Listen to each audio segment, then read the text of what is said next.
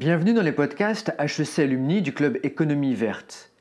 Je suis Grégory Leroy et j'interviewe aujourd'hui Virginie Lepetit, rédactrice en chef adjointe de Courrier International, sur les décisions critiques relatives à l'eau, en nous appuyant sur leur atlas de l'eau paru à l'été 2020. Quelles sont les décisions géopolitiques présentes et futures qu'il est vital de prendre relatives à l'eau? Au-delà de le dire, il faut vraiment que euh, on puisse euh, considérer et traiter l'eau comme un bien commun. Et c'est pas le cas actuellement, c'est-à-dire que ce bien commun, en fait, tout le monde se l'octroie, à la fois les pays euh, et des, entreprises privées. et il n'est pas traité comme une ressource partagée, une ressource épuisable et une ressource qui est en train de s'épuiser. Et donc il faudrait à la fois mesurer les quantités consommer les quantités réellement disponibles, il faudrait pouvoir les cartographier, ça c'est déjà quand même pas mal fait. Il faudrait également réguler et il faudrait arrêter de gaspiller. Mais pour tout ça, il faut de la concertation. Et, euh, donc euh, de la concertation à un niveau international et également entre, euh, enfin, dans les pays, entre le public, le privé, enfin tous les usages. Il y a une analogie que vous faisiez entre eau, et hydrocarbures quand vous parliez du gaspillage, quand on a travaillé à la préparation de cette interview Je pense qu'on traite mieux les hydrocarbures que l'eau en fait. Dans le sens où les hydrocarbures qui sont un bien précieux, qui sont un bien fini et qui, sont donc épuisables, euh, euh, circulent dans des tuyaux qui sont bien plus euh, surveillés, où il y a moins de gaspillage. Et je pense que si on considérait l'eau comme les hydrocarbures, peut-être qu'on en gaspillerait moins, effectivement, dans la distribution, dans tout un tas de choses. Quelle est la répartition de l'utilisation de l'eau en France? Alors en France, euh, qui est un pays qui, est très avancé quand même dans sa gestion de l'eau, euh, on ne le sait pas, mais c'est l'usage domestique qui, est le moins consommateur d'eau, c'est-à-dire l'eau qu'on boit, l'eau dont on se sert pour se laver. C'est 12% de la consommation euh, d'eau. ça l'était en 2017, ça l'est quasiment toujours aujourd'hui. En deuxième, c'est l'industrie avec 19%. Et ce qui consomme le plus d'eau en France, c'est l'agriculture. La France est toujours un grand pays agricole et les prélèvements de l'agriculture, c'est 69% annuellement des prélèvements d'eau. Vous me disiez en fait que euh, par rapport aux chiffres relatifs à l'usage domestique, que finalement, vous et moi, on a une marge de manœuvre assez faible. C'est-à-dire qu'on peut arrêter, euh, d'ailleurs la plupart des gens le font, hein, euh, rarement les gens prennent des bains tous les jours, tout le monde ferme le robinet, on peut continuer dans ce sens-là, et bien sûr que tout ce qui pourra être économisé, c'est bien, mais euh, oui, notre marge de manœuvre est faible. Et les plus grandes marges de manœuvre, elles sont réellement sur l'industrie et sur l'agriculture surtout. L'industrie, elle, vous me dites, a déjà mis en place des protocoles euh, très fins. Alors, un certain nombre d'industries, euh, je pense notamment à l'industrie électronique, mais à d'autres, ont besoin d'eau. Enfin, l'industrie, dans sa grande majorité, a besoin d'eau. Et l'électronique, par exemple, a besoin d'une eau ultra pure. comme ils passent énormément de, moyens à la purifier, à obtenir une eau d'une qualité absolument euh, sensationnelle. Ils ont mis en place des boucles de réutilisation et de recyclage de l'eau. Donc ça, en France notamment, euh, beaucoup d'industriels s'y sont mis. Il y a encore beaucoup à faire, euh, et notamment dans l'utilisation d'eau pour transformer des choses. mais c'est sur l'agriculture qu'il faut agir. Alors à la fois sur l'irrigation, mais bon, ça c'est des choses qui sont faites mais sur également la sélection de cultures adaptées au sol et au climat. Et ça, ça va devenir urgent avec le, changement climatique, parce qu'il va falloir trouver des, semences, euh, des cultures qui soient moins consommatrices d'eau. Et ça, bon, de toute façon, des organismes y travaillent, l'INRA travaille dessus, y, a, il y, a, quand même des choses qui sont faites. Mais oui, là, il y a une marge de manœuvre. Une des décisions que nous pouvons prendre, nous, au niveau du public, c'est de manger moins de produits transformés. Vous donnez l'exemple de l'hamburger. On peut revenir dessus? Oui, on peut. Alors, un produit très transformé, c'est un produit qui va avoir utilisé énormément d'eau tout au cours de sa, de sa vie, on va dire, depuis justement donc les produits agricoles qu'il aura fallu faire pousser ou les bêtes qu'il aura fallu abreuver et nourrir jusqu'à sa transformation. Et donc oui, on, avait repris des chiffres qui étaient le fait qu'un hamburger, l'eau nécessaire pour produire un hamburger, c'est 2808 litres. Si on l'accompagne d'un coca, c'est 124 litres d'eau en plus. Ça, c'est 36 baignoires, c'est 5800 bouteilles d'eau. Donc vous mangez un hamburger, c'est l'équivalent d'avoir consommé 5800 bouteilles d'eau. Donc c'est simplement, c'est pas pour euh, que les hamburgers soient bannis, c'est simplement pour dire que plus un produit est transformé, qu'il soit liquide ou solide, un produit alimentaire, plus ce produit aura consommé d'eau, une eau invisible, et plus son empreinte hydrique sera élevée. Et euh, il y a également euh, le textile, enfin il y a d'autres choses, mais l'alimentaire, voilà, manger des produits transformés, au-delà de tout l'aspect nutritionnel qui est régulièrement dénoncé, il y a aussi ce coût invisible en eau qui est extrêmement important. Et qui est d'autant plus important que pour des produits qui viennent de loin, c'est l'eau de là-bas qu'on utilise et qu'on consomme. C'est-à-dire qu'un produit qui arrive du Brésil et qui a été transformé au Brésil, c'est une eau qu'on aura prélevée au Brésil. Donc euh, il faut aussi en avoir conscience dans notre façon de consommer. Donnez-moi un, cadre de, référence. Vous parliez euh, de l'habillement. Euh, une chemise en coton, alors ça dépend où elle a été produite, mais c'est environ 2500 litres d'eau utilisée. Alors il y a, la chemise elle-même et l'industrie textile, mais il y a surtout le fait que le coton est une culture qui consomme énormément de beaucoup de choses, d'eau, mais aussi, euh, bon, c'est pas le sujet aujourd'hui, mais ça consomme énormément de, de, pesticides et d'intrants, le coton. C'est une des cultures les plus, euh, les moins saines, on va dire. Restons sur les 69% euh, relatifs à l'agriculture. On parlait d'irrigation, d'évaporation, d'épuisement. Y a-t-il des décisions que l'on peut prendre au niveau gouvernemental et aussi au niveau euh, des productions agricoles locales euh, que vous pourriez suggérer? Alors, il y a beaucoup de travaux qui sont faits, notamment sur l'irrigation. Et dans des pays qui sont déjà en stress hydrique et des régions qui sont déjà en stress hydrique, moi je pense notamment au Moyen-Orient, je me souviens avoir lu des choses sur le Liban et toute la vallée du Jourdain aussi, euh, qui, sont des, grandes zones agricoles, des grandes zones consommatrices d'eau qui prélèvent énormément sur les fleuves et les rivières. Et là, il y aurait des choses à faire effectivement sur tout ce qui est évaporation, revoir l'irrigation. En plus, une irrigation trop importante, ça draine les sols, c'est pas du tout bon de toute façon pour. C'est pas une agriculture bien comprise, on va dire. Donc oui, il y a des choses à faire. C'est fait. Hein, il, y y a des tas de programmes qui cherchent à aider les agriculteurs à évoluer vers une consommation d'eau euh, moins importante. Pourquoi? Parce qu'ils seront les premiers touchés, de toute façon. C'est quelque chose, de toute façon, qu'il va falloir qu'ils prennent en compte pour eux-mêmes. Donc, euh, euh, on, peut continuer à les aider et dans différentes régions du monde. Et puis surtout, adapter les cultures. Ça, ça va être essentiel. Adapter les cultures, changer les modes de culture et d'agriculture. Concrètement? Concrètement, ça, veut dire une agriculture euh, plus technologique, avec euh, des, produits euh, aussi qui sont adaptés au climat et au sol sur lesquels ils poussent. On ne peut pas faire, enfin on le sait, pousser du blé n'importe où. on ne peut pas faire pousser du maïs et du soja n'importe où non plus. Hmm. Dans la préparation de, de cette interview, un thème important que vous vouliez que l'on pose est la pression démographique. Oui. Qu'est-ce que vous pouvez nous dire par rapport à ça? Bah, Le fait qu'on consomme plus d'eau, c'est parce qu'on est nombreux. Euh, et, ce qui se passe, c'est que là, il y a deux choses. Il y a le nombre que nous sommes à l'échelle euh, mondiale, qui fait qu'on a des besoins qui augmentent. Hein. Les prélèvements mondiaux ont énormément augmenté au cours du dernier siècle. Et c'est normal parce que la population a énormément augmenté. Mais surtout, il y a la densité, et notamment la densité urbaine. On, on parle notamment d'une ville comme Mexico, qui est une ville qui a été construite sur et à côté de nappes phréatiques la densité est tellement importante à Mexico qu'ils ont épuisé absolument tout ce qu'ils avaient à disposition. Mais parce que les gens ont besoin d'eau et qu'une ville a besoin d'eau aussi.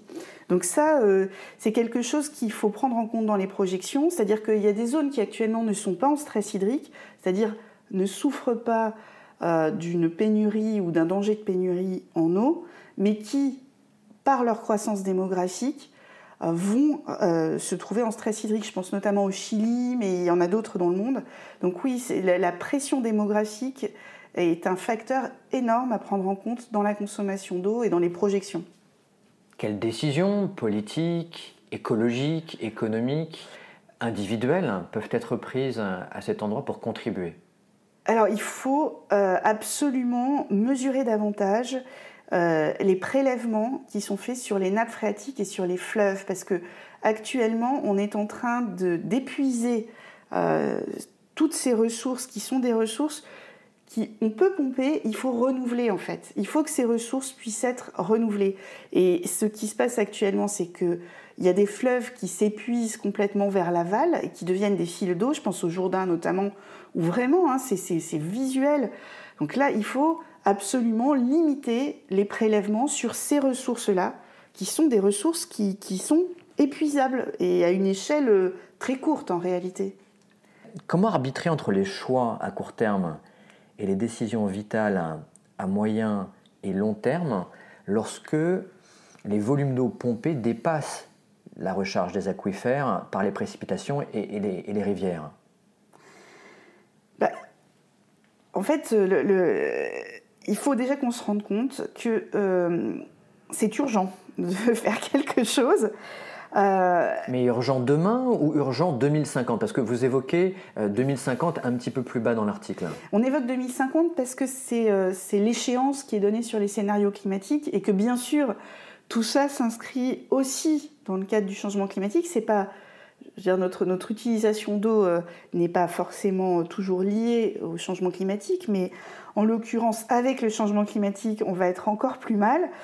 Et et donc avec des scénarios climatiques même cléments, on se rend compte qu'à l'horizon 2050, 42% des bassins versants auront atteint leurs limites d'ici à 2050 et 79% dans le cas du scénario le plus sec.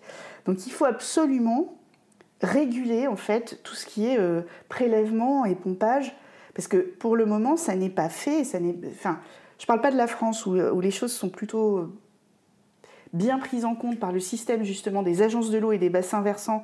Ça, c'est une espèce d'exception. Mais dans d'autres zones, il faut absolument qu'on prenne des décisions par bassin versant, en fait. C'est-à-dire, ça peut être transfrontalier, ça peut être...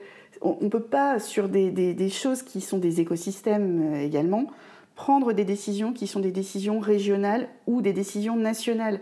Il faut repenser les choses en termes de bassin versant et de zones aquifères. C'est ça vraiment le plus urgent. Et du coup, réguler les pompages. Ça m'amène à une grosse thématique euh, qui est le fait que dessaler est une mauvaise décision.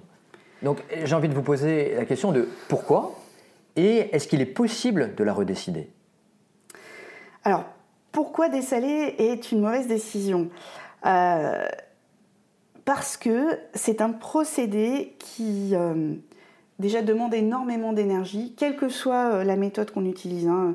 Donc dessaler de l'eau, ça veut dire prélever de l'eau de mer ou une eau salée, et soit la distiller, soit la filtrer par euh, différents systèmes très élaborés, euh, l'osmose inverse notamment, pour en faire de l'eau potable, enfin elle n'est pas tout à fait potable immédiatement, mais pour en faire une eau dessalée, donc que l'on puisse boire. Le seul problème, c'est que quand on fait ça, on va forcément rejeter de l'autre côté une eau très concentrée en sel. Donc il y a à la fois la consommation d'énergie, le rejet, pour le moment qui n'est pas trop visible parce que les usines de dessalement ne sont pas encore euh, énormes à l'échelle de la planète, mais ça, ça va se multiplier.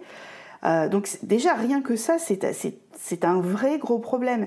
Après, ce qui se passe, c'est que ces usines de dessalement, au début en tout cas, se sont installées dans des zones où on avait désespérément besoin d'eau, donc c'était soit des îles, soit des zones extrêmement sèches, où la mer était à proximité, et ça semblait effectivement une, idée, en tout cas à court terme, extrêmement intelligente. Mais euh, voilà, donc euh, les décisions, ça serait peut-être plutôt d'enlever la pression démographique de ces zones.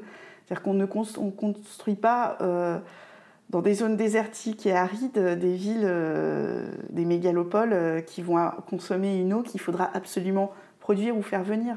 On n'a pas les ressources pour construire ces villes, par exemple.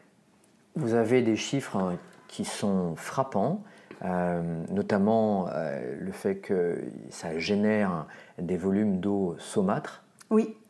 En fait, la production d'un litre d'eau potable en, en, dessalement, ça veut dire produire un litre et demi de saumure, d'eau saumâtre. Donc en fait, on produit plus d'eau saumâtre, qui est donc impropre à la consommation. Quand elle va être rejetée, elle va polluer son environnement parce que euh, un écosystème qui est fait pour vivre dans une eau moyennement salée, il ne peut pas vivre dans une eau très salée. Euh, et puis de toute façon, c'est un gaspillage, oui. Donc euh, c'est assez dramatique. Alors, j'apprends en lisant l'Atlas qu'en fait, je mange l'équivalent du poids d'une carte de crédit de plastique chaque semaine. Oui, alors ça, c'est un chiffre qu'on a sorti euh, d'une étude euh, qui avait été euh, commandée par l'ONG WWF à des chercheurs de l'université de Newcastle en Australie, pas, pas au Royaume-Uni. et c'est le journal Le Télégraphe qui avait repris ça.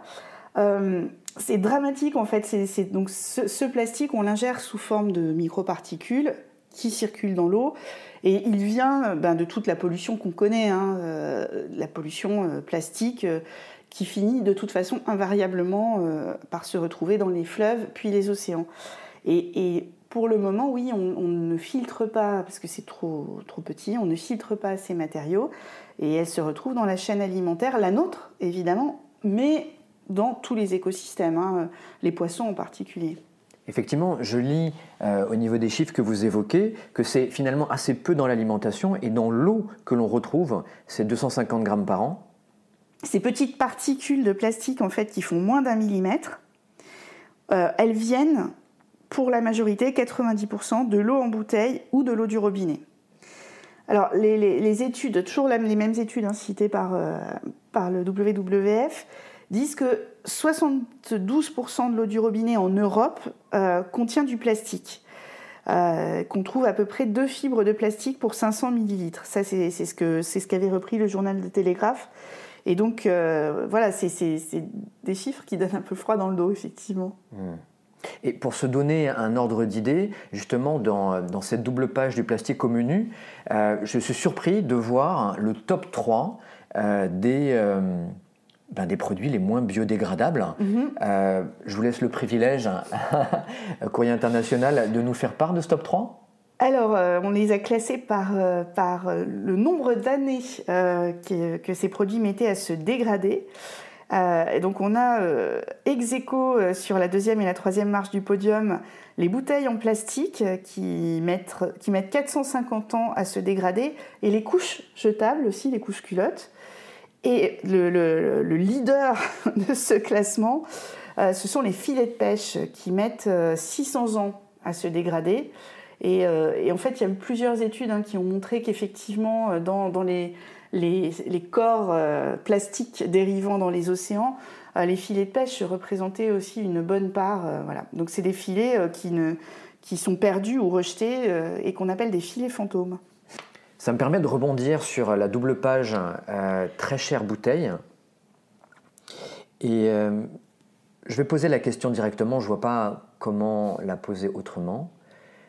À la lecture de, de, ce que vous venez d'évoquer, doit-on redécider la pertinence économique et écologique du marché de l'eau en bouteille? Absolument. je pense que les chiffres parlent d'eux-mêmes. Euh, en fait, le, marché de l'eau en bouteille, ça revient à quoi? Ça revient à prélever euh, des ressources en eau ou utiliser de l'eau du robinet pour reconditionner cette eau, éventuellement la traiter avant, et la revendre.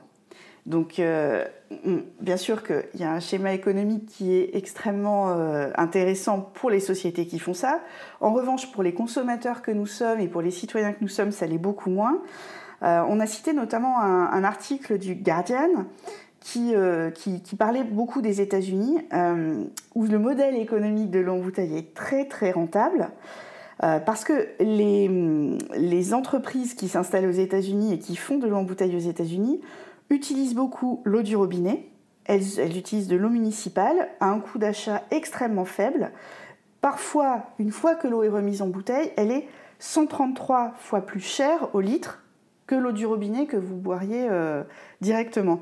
Donc oui, c'est un modèle intéressant pour ces entreprises, ça l'est quand même beaucoup moins pour le consommateur et écologiquement, ça n'a absolument aucun sens. En France, vous disiez que 40% de la consommation d'eau provient d'une eau en bouteille. Oui. L'eau de source, elle est combien de fois plus chère que l'eau du robinet? Alors l'eau de source, donc en bouteille, en France, elle est 47 fois plus chère que l'eau du robinet. Donc on n'est pas dans les, dans les rapports euh, américains, euh, parce qu'en France, euh, on, on, fait aussi payer l'eau municipale, on ne laisse pas prélever comme ça sur... mais, mais ça reste quand même une eau qu'on paye 47 fois plus cher que le litre d'eau au robinet. Et par contre, on se rapproche des Américains sur le minéral, c'est ça? Oui, l'eau minérale, elle, elle peut être 100 fois plus chère que l'eau du robinet. Bon, c'est des moyennes, mais de toute façon, on est dans, dans des rapports, euh, des ordres de grandeur de, voilà, de cet ordre-là. Ok, donc vous parliez effectivement de l'article du Guardian euh, qui évoque euh, le prélèvement euh, en eau munici- municipale. Mhm. Euh, il y a une autre source euh, d'approvisionnement qui est directement à la source. Et là, vous mentionnez le New York Times, euh, qui ne se gêne pas pour parler de la société suisse Nestlé, qui va jusqu'à pomper à des endroits qui paraissent un petit peu problématiques. Nestlé, donc, a été autorisé aux États-Unis, puisque la, la- la- la- la régulation en est beaucoup moins forte qu'en France, il faut le savoir, à aller puiser de l'eau dans des ressources municipales. Donc ça se pose à, à divers endroits. Et ce que citait la tribune du New York Times de septembre 2019, c'était notamment le cas de San Bernardino en Californie, où Nestlé va extraire de l'eau dans une forêt qui est déjà touchée par une sécheresse importante. Il citait aussi une autre, euh, un autre endroit dans le Michigan où il pompe dans, dans, dans, le Michigan 1500 litres par minute. Les habitants essaient de se constituer euh, en class action pour essayer de faire cesser ça, parce que eux se retrouvent derrière à gérer des ressources qui s'épuisent. Voilà, c'est problématique. Mais après, Nestlé fait ça en toute légalité. Je veux dire, Nestlé a des autorisations pour le faire. Donc le problème, il se pose aussi sur le moment où on accorde ces autorisations. Effectivement, euh, on parle de Nestlé, euh, mais vous citez que le marché est très concentré avec trois groupes qui détiennent 76% des parts de marché. Est-ce que vous pouvez revenir dessus? Oui, alors euh, le marché de l'eau en bouteille, oui, c'est essentiellement trois groupes. Donc on a cité Nestlé, Nestlé Waters qui a euh, 28,4% de l'eau en bouteille. Une autre société, je pense qu'on ne connaît pas, qui s'appelle Neptune. Neptune, c'est le les marques Vichy Ceinture, euh, Vichy Célestin, Cristalline, Rosanna. On parle de la France, hein, on parle du marché français là en l'occurrence. Oui. Et le troisième acteur sur le marché français, c'est Danone avec euh, 19,3%. Revenons sur euh, des chiffres. Prend l'exemple des États-Unis parce que The Guardian et le New York Times sont les deux euh, sources euh, que vous évoquez dans l'article. Et avec des chiffres précis. Vous citez notamment le cas de la Floride. euh, et les chiffres sont vraiment effrayants. Oui, alors en Floride, donc ça c'est des chiffres qui sont cités par le Guardian et qui citent le Florida Springs Institute. Euh, ils ont mesuré en fait les débits moyens des sources en Floride entre 1950 et 2010. Ce débit a diminué d'un tiers, de 32%. Euh, mais l'exploitation des eaux souterraines, dans le même temps, a augmenté de 400%. Et c'est précisément de cela dont on parlait tout à l'heure, tout au début, en disant il faut mesurer et stopper les prélèvements euh, pour que les ressources, les sources se reconstituent. C'est précisément ça. C'est-à-dire que quand on augmente à ce point les prélèvements, les sources n'ont plus les moyens de se reconstituer et on est en train de les épuiser. Donc euh, là, les, les prélèvements, il faudrait les réduire de moitié pour ramener le débit à ce qu'il est naturellement.